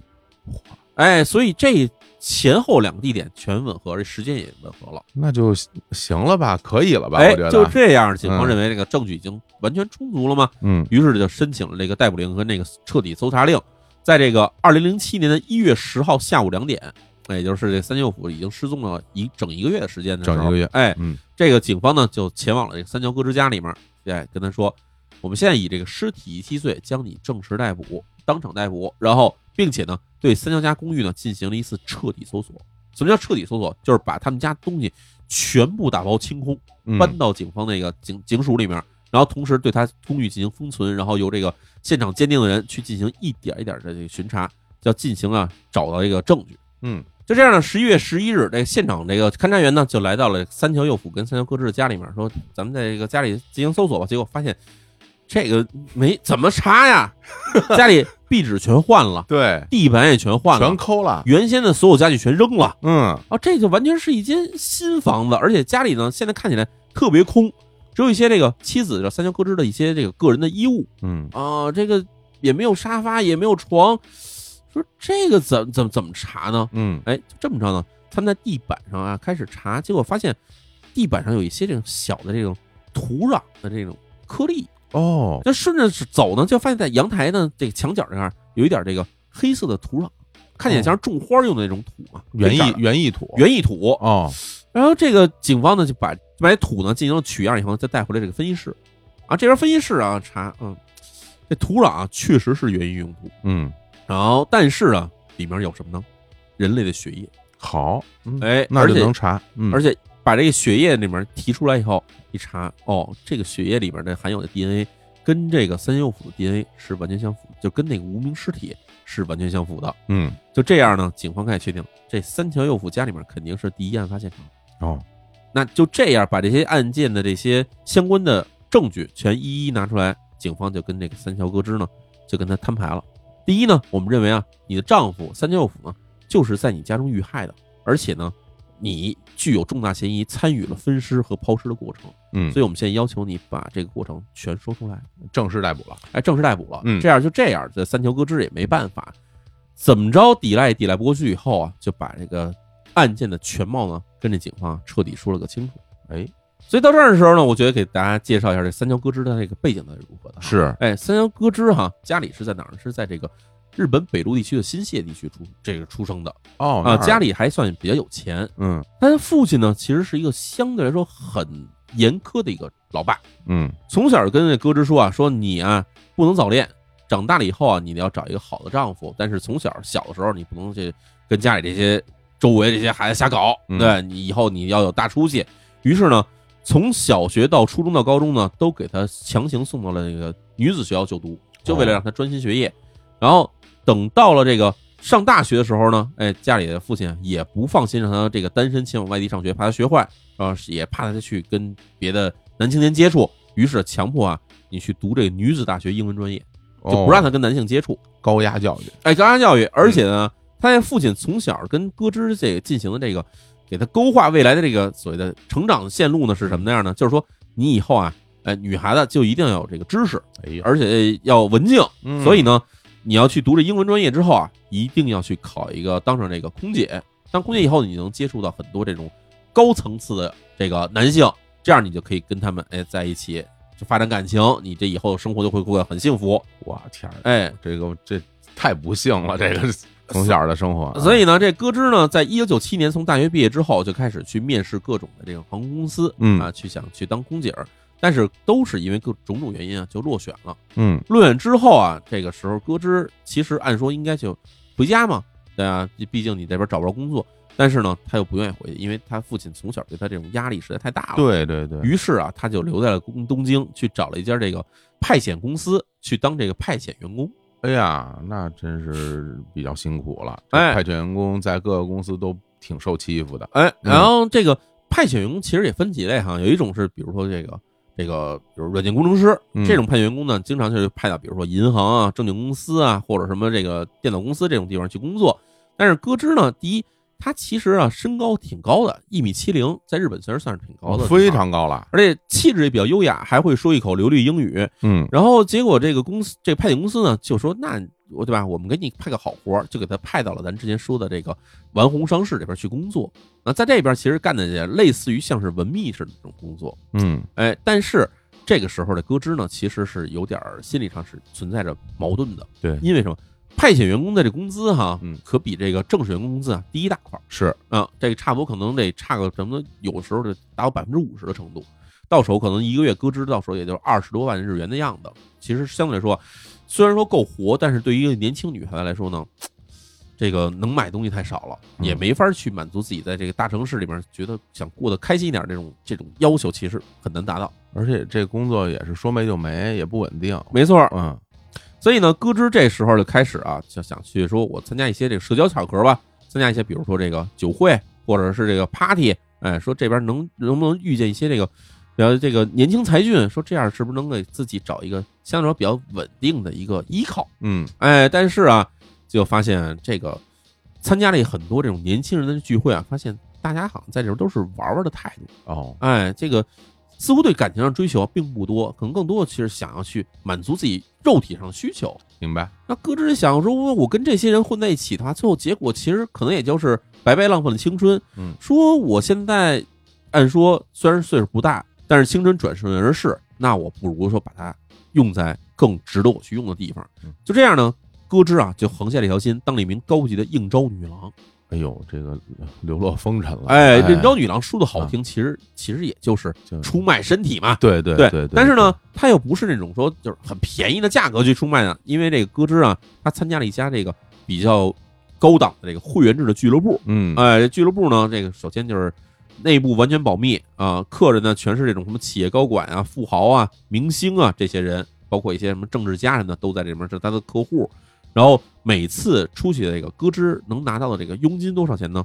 两万四千人民币，哇，一次是两万四千人民币，但是当然大部分钱都会被这个平台抽走，但是到手钱也是相当可观的。哎，哎，咯吱就这样呢，白天去当着这个普通企业这种这种完工商事的这种派遣人员职员，嗯，另一方面呢，夜里头其实还接一些这种私活儿。原来如此。哎，就这样，他当时想的是啊，与其因为这个穷被人看不起，那还不如就快快乐乐当一个这个卖身女算了。嗯，哎，就这样当了这个高级应征女郎，大概过了半年左右的时候，哎，咯吱啊遇到了一个很赏识他自己的人，是一名这个五十多岁的一个大社长。哦，这社长出手很阔绰，就跟咯吱说：“说我直接包养你，一个月给你十二万人民币，嗯，我把你包养下来以后，你绝对不许对外人提起此事。”嗯，就这么着呢，咯吱就跟这个社长两个人呢成了这种长期的专属情人。时间过了四年时间，结果四年之后，这时候咯吱其实可以说已经到了二十岁中段这时候了嘛。嗯嗯嗯，二十来岁中段的时候，这个时候其实咯吱是有一方面想着说，要是万一有一天社长能，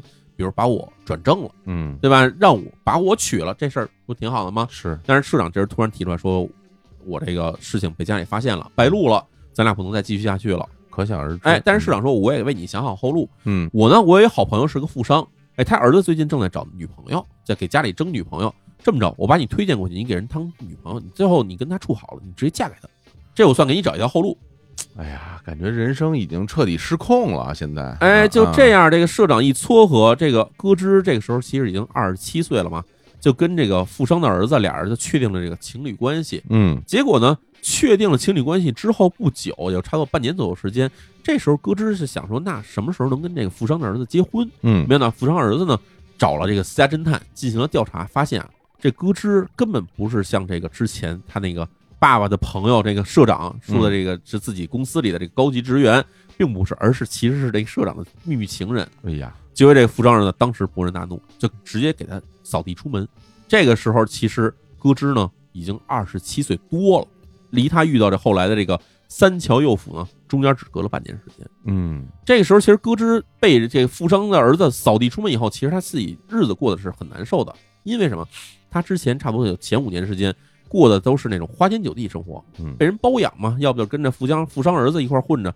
所以他突然被踢回了以前生活的时候，这时候其实心理上是很不适应的。嗯，钱少了不说，另一方面呢，就是自己这么多年到底在干什么？对，肯定要产生自我的怀疑了。钱啊也没攒下，然后这个找这个男朋友找老公也没找着，啊真是那这时候咯吱其实心里是非常焦虑的。是，焦虑以后，他回家去跟他父亲，就是想说，我干脆回老家算了。嗯，觉得父亲跟他说啊，说我就知道你现在这样，就是你自己咎由自取，你不听我的结果，就这么着又给咯吱给轰了回来。哎呦，这是，哎呀，太太次了，这这他这当爸的，哎，对啊，是就是就等于感觉没有人能收留他了。对这时候，咯吱呢就在这二零零二年的一次这新年派对上，呃，跟这个二十六岁的这个三桥佑辅俩人相识了。哦，这可是以他们说相遇的过哎程啊。可是这时候，三桥佑辅其实是一个正在准备律师考试的这么一个年轻人，穷 光蛋，穷光蛋。而这个咯吱呢，他这个时候其实问题是什么呢？他自己很焦虑。第一，未来可能没有指望，没有没有着落了。嗯他又不想一辈子当这种这种派遣职员干下去，嗯，他也知道自己当这高级应征女郎这活儿肯定不是一个长不是长久之计，因为毕竟是一个吃青春饭的职业嘛。哦，那这想着到三十来岁这活儿我肯定干不下去了，对，那我还当这派遣职员当一辈子，那我这以后人生会很暗淡无光啊。所以这时候他遇到了这个三军右辅呢，觉得这小伙子以后要是真的当上了律师，那我这辈子其实又解决。于是这么着，两个人可以说是咱们是表面看起是情投意合，但其实呢，两个人其实都有自己的需求，就这么着，俩人撞在了一起。嗯，撞在一起当天，其实啊，歌之啊就直接跟三桥佑辅俩人就直接发生了肉体关系，哦，马上就确定了说两人这情侣关系。嗯结果两个人在这个之后第一年交往里面呢，两个人虽然相处的还算是比较融洽，但是毕竟这三舅父慢慢暴露出了自己这个收入太少这个问题。当时也说了，对，然后三国之自己虽然有一点积蓄，但是这一年时间也基本花差不多了，嗯两个人这个生活就开始变得就特别捉襟见肘。嗯结果到了二零零三年二月份的时候，哎，两个人相处了刚也有个几个月时间，这个三桥歌之一检查发现，哟，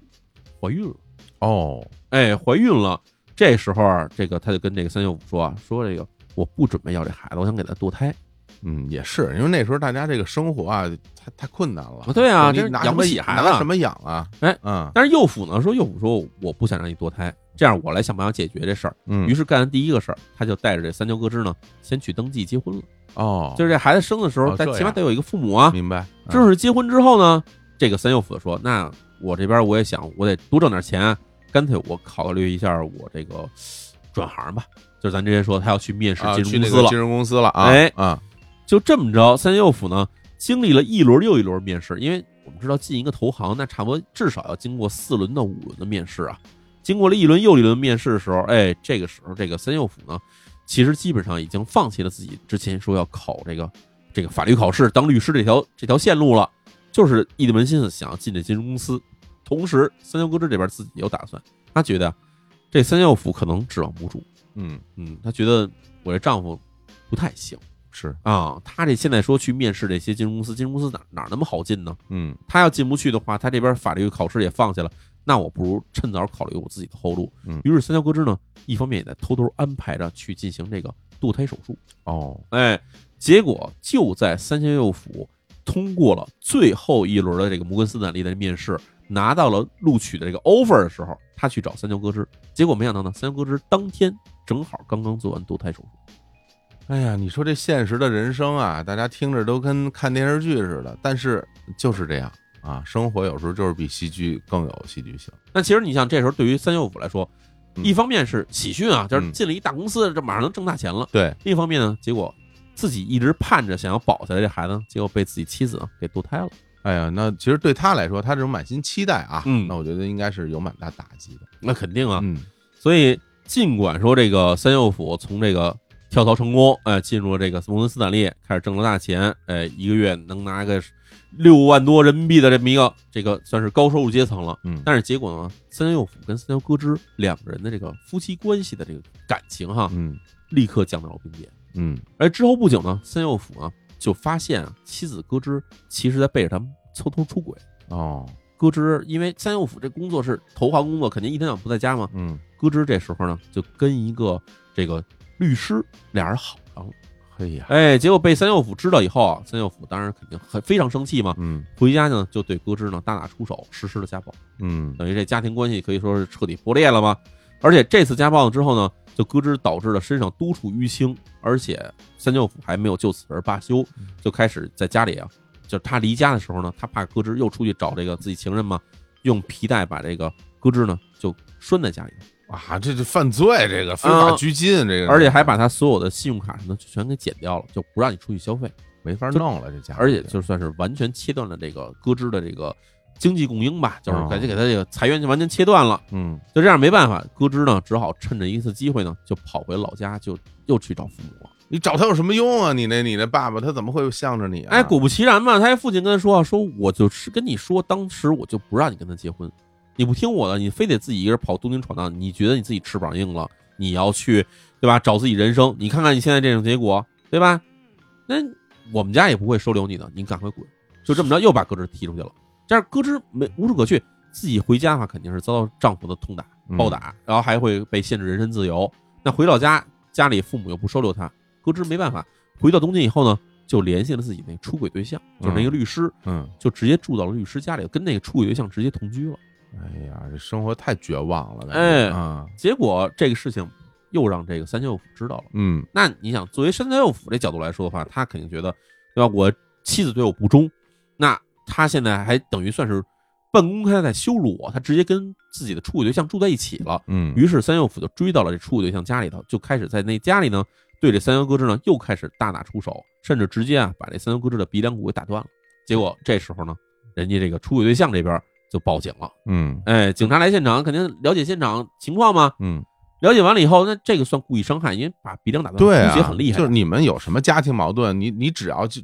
发生暴力行为，嗯你都是违法行为。这是违法行为。对啊，所以当时警方就问啊，说这个你们打算怎么处理？嗯就是假如说这个三舅哥之直接撕破脸，就交给警方处理，当做刑事案件处理的话，那三舅父这边肯定马上被逮捕，就是现行伤害犯，嗯，而且被逮捕之后，三舅父肯定就会被公司开除，因为你是这算是刑事案底在身了。一定，所以这个时候，三舅哥之呢，哎，就想，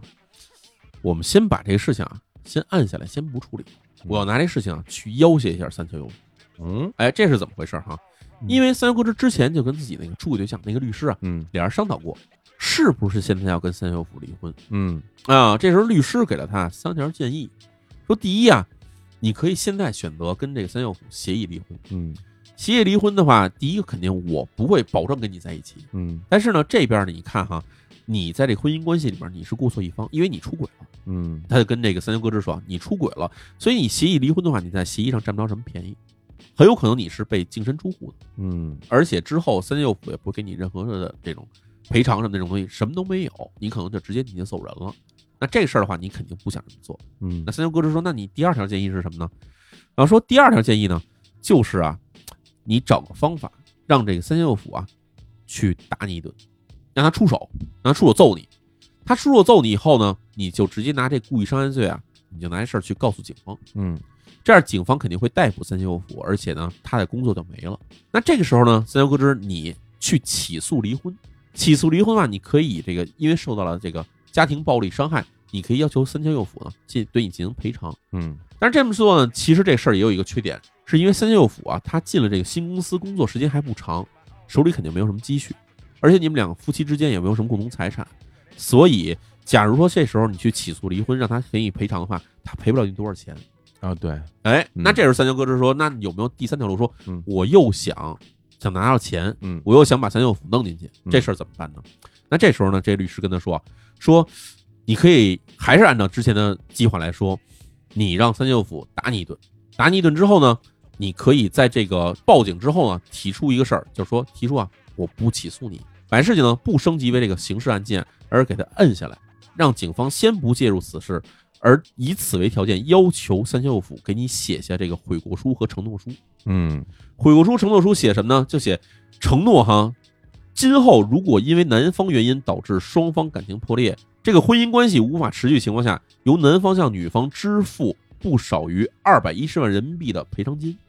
这个事儿你这么做就好了。说三国之不明白啊，说这么做为什么就好了呢？嗯这律师给他讲哈、说因为现在假如说什么事儿都不发生的话，你在咯吱你在这个婚姻关系里面你是过错方。嗯你现在什么都拿不着，而且你还可能直接就净身出户了。但是，假如你让三千右辅先对你下手，打了你一顿，而且之后他要签了这种承诺书，那这个时候我们拿他去法庭，法庭会怎么确定呢？说第一会认定你们双方感情已经修复了，嗯因为没有修复的话就没有这个承诺书。第二呢，如果之后假如说三舅府对你再次动手，或者说你能发现三舅府有出轨，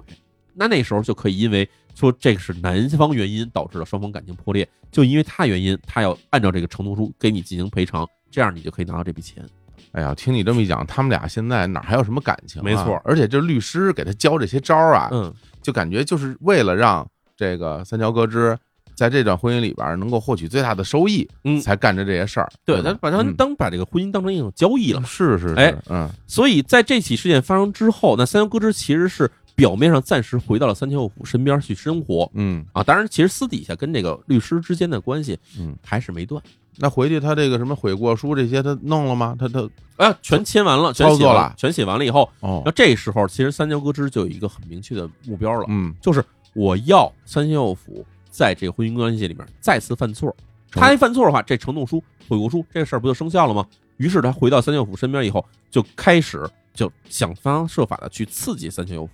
哦，哎，他开始比如说就开始铺张浪费，去买大量奢侈品，啊，给家里买大量的这种根本没有用的这种东西，就开始堆了家里堆的到处都是。同时呢，他还在语言上和各种方式上去刺激三舅父，就想逗你出手，嗯，就想逗你揍我，你打我一顿，你马上你就完蛋。嗯但是没想到呢，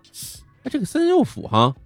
反而这时候呢，好像已经认清现实了，啊，就是你花我钱，你花呗，那我大不了我不回家，嗯我不回来，那我见不着你，你也不至于刺激我。嗯于是三舅父呢，一方面就是反正我该给你花钱，我也给你花钱，然后同时呢，我这边呢也这个房子我也供着你，什么我都陪哄着你，但是我这边呢就不想在家待着去了。嗯，时间长了以后呢，三舅父呢就开始偷偷啊跟一名女性开始偷偷交往上了，哦，也出轨了，哎，就是出轨了，啊哎，但是呢。没想到这个时候，他以为这是三舅哥之就是对他进行骚扰，他想我对你不闻不问不就完了吗？没想到其实这是三舅哥之已经悄悄下手了，他找了一个这私家侦探，开始偷偷每天跟拍这个三舅父的这个这些行踪。哎呀，这真是，然后哎拍着了吗？哎，果不其然哈，嗯这个私家侦探对三舅父呢进行了长达半年时间的这个跟踪，嗯而且呢，最后终于在这二零零六年的十二月十号，哎，注意哈，这就基本上离这个三舅父遇害时间只差两天了。在十二月十号的时候，三这个三舅哥之终于从这私家侦探手里呢拿到了一些关键性的证据，也拍到了什么呢？拍到了这个三舅父在下班之后跟一名女性频繁见面约会的这个大量的跟拍照片，嗯，而且甚至还有两个人的录音和录像里面谈到了说，在新年假期里面，三舅父带着这个他的这个新的这个情人哈，嗯，要这个一块儿去意大利旅行等等这些东西的证据。找着过错方了这回， 没错，于是这样的三和之就在十二月十一号当天晚上就给三舅父打一电话，说我跟你说，我有重要事儿，咱俩我要跟你谈，你必须回家，等到几点我都等你，你回来。然后三舅父肯定不乐意这个事儿嘛，嗯于是当天晚上他还是去见了自己的这个女朋友，见了这个情人哈。哦，结束完私会之后，到了十二月十二日的凌晨，接近四点的时候，哦那三舅父从外面回家了。回家就是意思是说，对吧？你要跟我谈什么呀？我回来了。哦，这是从这种环境里回来的，哎，哦，一回来呢，三牛哥之其实早就准备好了，就把嗯这个私人侦探拍好的照片、录像什么东西全摆在桌上。嗯哎，摆在桌上就跟他说：“说你看，我已经知道你出轨了啊！你出轨呢，现在我就要求你按照你当年签的那承诺书，你准备从这儿净身出户、扫地出门，同时还要给我准备两百多万的这赔偿金。”你看我这这能接受吗？这个，哎，所以这时候三右辅那你你也知道，他不是喝多了回来的吗？对，他就全盘否认，跟你说你就是胡说八道，然后就把这桌上那些所有证据照片全给撕了个乱七八糟。哎呦当然，其实人家都有底片，对，吧你撕也没有用撕。有什么用啊？然后三舅父全折腾完了以后，当然他也喝多了酒了嘛，嗯，于是呢就跟三舅哥之呢留下一句狠话，说你等我醒过来，我把你还有你的那个情人，你那个律师情人，我把你名额全杀了。嘿，哎，然后说完这话以后，就躺在床上睡着了。喝太多了，结果三嗯牛哥之受这句话刺激以后，当时想，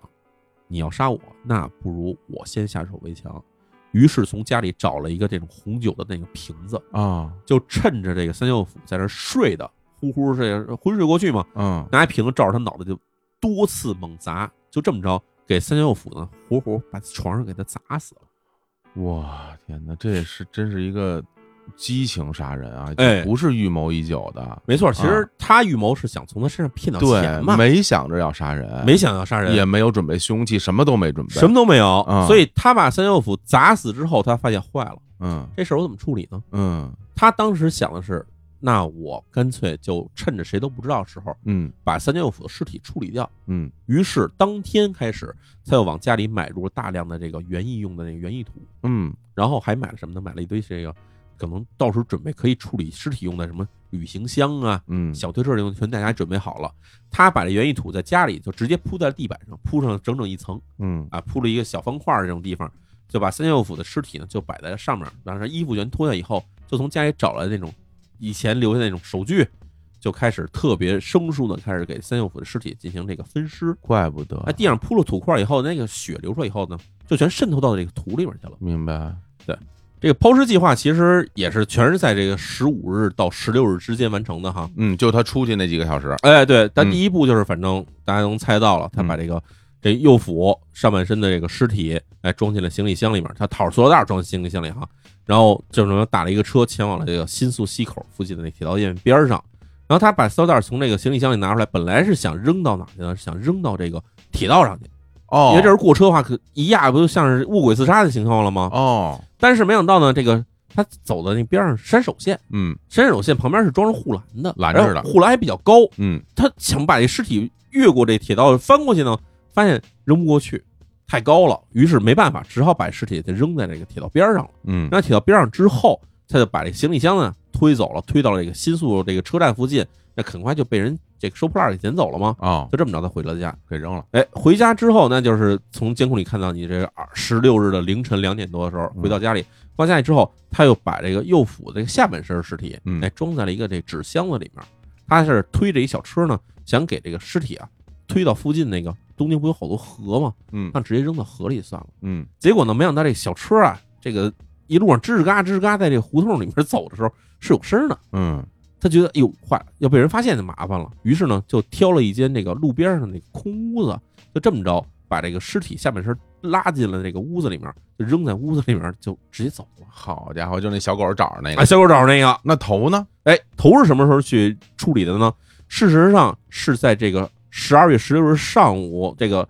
三桥右辅的上半身尸体被人找到了以后，而且警方很快跟他发生了联系，哎，给他打电话了以后，他到十七日这天就觉得，哎呦坏了，警方很有可能上门儿，会不会上门来查我这公寓呢？嗯于是，在十七日下午，他把这三桥右辅的头部啊装在一个这个旅行袋儿里面，哎，还带一把这个铲子，嗯就乘着这个出租车呢，前往了这东京西部的山中啊，就在这边山里面呢挖了一个这个坑，就把自己丈夫这个三桥右辅的头部呢就埋在了这片这个山里面的空地里面。哎呀，然后就开始装修，哎，然后马上到了十二月十二十二日嗯啊，这时候他知道警方万一上门的话呢，那肯定家里这情况会被人觉得很异常，嗯于是呢就把这家里东西基本全运走了以后，哎，就开始通知这个公寓的这个物业嗯说要把家里进行重新的彻底装修。嗯而且呢，她把这个自己丈夫三右辅遇害时候的那个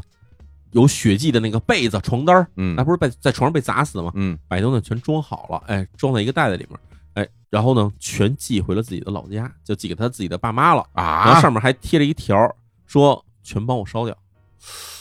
哎呀，这个不得不说啊，感觉这些事儿做的吧，就是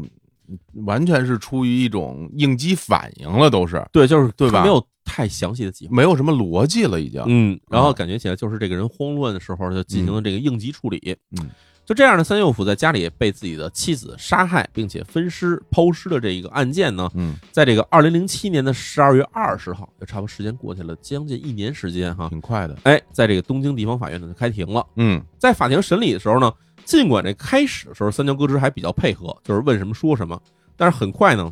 他这个情绪状况就开始急转直下，在这个法庭上经常这个情绪失控，不是这个暴怒呢，就是痛哭，然后甚至有时候是歇斯底里的大喊大叫。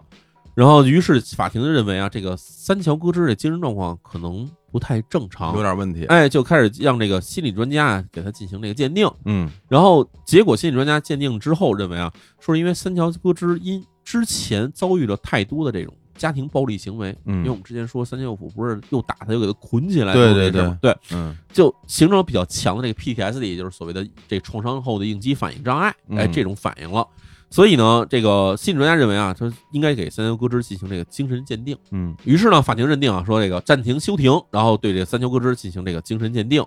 到了二零零八年二月份，这个精神鉴定专家啊给这三桥歌之这个精神鉴定啊，就拿出了一个结论，说什么呢？说是短期精神障碍发作。哦，哎，这专家认为啊，说这个三桥歌之在遭遇了这个大量家暴之后呢，又长期生活在这个精神压力之下，而且在之后他亲手杀死了三桥右辅的过程里面，这个三桥歌之的客观世界感知能力啊，明显受到了严重的影响。就是这个人他开始头脑混乱了，嗯开始出现了一些幻觉了，嗯所以在这个事件之后会出现这种间歇性的短期精神障碍问题。然而呢，但是从他有意识的在杀死这个三九五之后，还能积极的，而且较有条理的准备分尸抛尸的一些特点来看呢，在这作案期间，三桥歌之的精神状态应该是具有完全行为责任能力的，也就是说，他应该为这起杀人、分尸、抛尸案负责。嗯所以在这二零零八年的四月二十八日，东京地方法院呢就对这个此案呢进行了第一次的宣判。宣判内容是说，这个三桥歌之作案动机明确，而且有充足的作案准备，并且在作案之后呢，有计划进行了抛尸和伪装工作。所以法庭认定三桥歌之具有完全行为责任能力。但是鉴于他在实施这个此案的这个杀人过程之中，他受到大量的家庭暴力伤害以及精神压力伤害等等这些事情在先，因此呢，按照日本刑法呢，判处三桥歌之十五年有期徒刑。哦，等于是这样。那听到这儿，大家应该知道啊，就是说他其实犯下这几个罪行是分别，首先是杀人，嗯，首先他这杀人的行为，首先是一个激情杀杀人的行为，因为他嗯没有预谋杀人，没有准备这个工具啊、作案对工具，而且他是受到了精神刺激在先，对所以这一块儿是单独算的。对后边的这些分尸和抛尸的过程，他是完全行为人，所以这块儿是是这么算的。没错，所以这样算起来是十五年的有期徒刑。没错，是这样。所以哦当时我记着写完这案子以后，有很多人在说，在日本怎么杀人分尸怎么是判十五年呢？嗯，其实你要看他杀人这个事情是受到了很多影响，有明白很多因素影响在前的。那他上诉不上诉呢？哎，三桥歌之这边的，其实他辩护团啊啊嗯是认为三桥歌之整体的一个行为都算是一种在家庭暴力中的自卫行为，所以呢，他的辩护团认为三桥歌之应该是无罪释放的哇。于是，在这个二零零八年的五月九日，三桥歌之的辩护团呢提出了上诉。嗯，然后到了二零一零年五月份的时候，东京高级法院呢就维持了原判，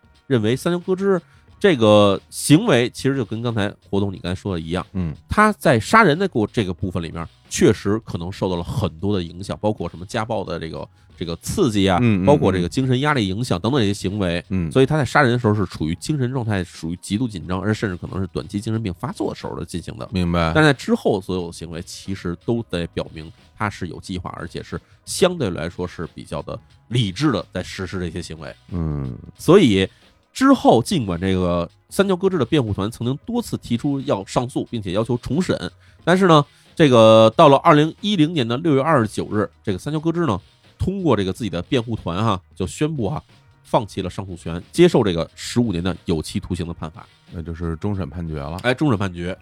啊，大家也可以知道，就是这十五年不是那么囫囵吞枣儿一下啊，杀人分尸就全算了，它不是那样，它没是错有一个非常清晰的一个一个一个分配的。没错，但是这个案件听完之后，就感觉，哎呀，其实听到一半儿的时候，我内心就其实是有点觉得茫然了，就是这两个人在他们的婚姻生活里面其实是非常不幸的。嗯，没对错？吧？他们其实这个婚姻就不应该再维持下去了。对，但是呢，他们后续维持的状态是一种非常非常不健康的一个状态。没对错，。然后你说这个戈之，他作为这个案件的凶手，他杀害了这个人，嗯那我觉得他就应该受到惩罚，这点是完全没有问题的。嗯，对，而且但是你要说这她这丈夫在家里是发生了家暴这种行为，嗯对吧？但是家暴这种行为可能也罪不至死吧，对吧？对，就是这个事件里面，它不存在一个完美的受害者，，对也不存在一个完全错误的加害人。对对，就是对，无论是三桥歌之杀害她丈夫，还是说她丈夫对三桥歌之进行家暴，嗯，所有行为其实我们似乎都能找到一些这个你因为你做错了，所以我要惩罚你的这种原因存在。，对，因为这两个人其实，在各自的生活当中都有非常让我们不能接受的部分，没错，对吧？最终汇聚成了这么一起案件，对，也是一个家庭的悲剧，对，所以最终一个被杀死了，一个就判了十五年，嗯我就感觉挺唏嘘的吧对。我让我想起了之前看过一个电影啊，嗯就是那个世界上最糟糕的人，啊嗯，，在那个里边儿，其实很多的主人公在剧里边表现，就是会在某一些瞬间让大家觉得说这个人真的太烂了。然后，但是实际上那也都是他们生活中的一些片段。对那我们回到个人身上，就是大大家扪心自问，我们在生活里面，你就能百分之百的保证你永远在很多地方都是没有问题的吗？对啊对？吧？但是你也不能因为你犯了一些错误，就说我就是那个最糟糕的人，你也不是。对对，所以我觉得很多事情他真的不能说，因为某一件事情我们直接就给他盖棺定论，就说怎么样怎么样怎么样嗯。但是最终回到这个案件身上，我感觉这个事儿就让人觉得我们作为外人无能为力。然后发生了这样非常恶性的，其实杀人的事件，最终的结果也让人觉得如鲠在喉，你都你都不知道该怎么去评价这个东西了。对，我在写完这案件，反正我回顾一下的话，两个人其实里面存在一些点，就是那个时候两个人是应该分开的。比如最开始这个三井佑辅，他去面试成功了，拿这个成功的喜讯回家，结果发现自己妻子已经堕胎完事儿了。嗯，啊，这个事情的时候，当时两个人的关系降到冰点的时候，那个时间其实两个人就应该分开了。对，因为本身堕胎这件事儿，我就只要是在各国法律允许范围之内做这样的事情，我是没问题的。对，如果你不能接受，嗯那你就别跟人一起生活，对啊对吧？你别跟人耗着，然后整天不不回家又这那的，然后又有家暴，这这我这就没有必要，没错。对吧？而且第二点，其实你回想到这个三桥府对三桥歌之实施了家暴之后，对，那个时候，假如说歌之没有去听从他那个所谓的律师的情人的要这个那些那诱些惑招条那些件，招数，哎，对，嗯就是直接说你打了我，我要不报警，嗯要不咱俩就是以这事儿直接你赔我一笔钱，咱俩分手。嗯到那时候的话，我相信两个人也不会最后导致说一个死一个进监狱的结果。对，所以就是这个事情，它一步一步的，最开始是暴力升级，嗯最后就变成了两个人以这个婚姻关系在存续的情况之下，进行了一场博弈，进行了一场这种对角逐，就是为了谁想得更多利益，然后再去勉强维持这种夫妻关系表面上的这种存续。对就这个事情变得慢慢的，好像让人觉得就不如早离算了。对对对对，真是这两个人本身是夫妻啊呀、对，最后搞成了这个样子，嗯，真是。好吧，那今天我们这个案件就跟大家聊到这儿吧。没错，那在最后也是非常欢迎大家关注我们今天的人工公园微信推送，然后前去收听啊，秒叔最新的音频付费节目《三重人生的连环杀手》。那我们在今天节目的最后给大家放一下这个付费节目的片花儿，让大家先一睹为快。那今儿就到这儿了，哎，好，哎，跟各位说拜拜。拜拜。你要是一个五十年代的人的话，很难超出我们日常的这种思考的方式去想说，我原来可以用这种方式去犯罪。这河道工人啊，撑着船在工作的时候呢，发现这河岸边上啊有一个黑乎乎的东西，好像是一具被烧得焦黑的尸体，手肯定是人手，其他那几块呢，看起来有一个呢像是这个人的拇指，但是唯独有一块白毛巾特别显眼。他们发现了一起非常离奇的事件，他们找到了两个完全相同的指纹，而且这两个完全相同指纹呢，来自于不同的两个案件。这两个人他不是同一个人。这个指纹的那个拥有者叫做三浦良和，他有另外一个指纹跟那个指纹完全一样的吗？这拥有者呢叫做大西克己。永仁呢带回这个男人啊，这个看起来好像是个有钱人，穿着一身这个西服，而且呢还拿着一大皮箱。这名片上写的是西田兴产株式会社总经理西田宝。就您问的这个西田宝呢，在去年年底的时候就已经去世了。水户这个他以为就是去落个脚，然后马上再出发的地方呢，却成为了佐藤永人自己这个人生中的最后一站。假如西田宝在去年年底的时候已经去世了的话，这个人，那有可能他就不是本人。要不就是死的这事儿是假的，要不就是这个现在出现西林堡是假的。三浦良和，您的丈夫哈，他可能并不是真的三浦良和，他可能根本不叫这个名字。这个人到底是谁？到底是大西克己，还是三浦良和，还是我们到目前为止没谈到的另外什么人？一直顶着那些他亲手杀害的人们的身份，以一个又一个的这种影子的形态活在世界上的这么一个连环杀手，终于用生命偿还了自己所犯下的一切的罪恶。欢迎大家收听由日坛公园出品、李淼主讲的音频付费节目《三重人生的连环杀手》。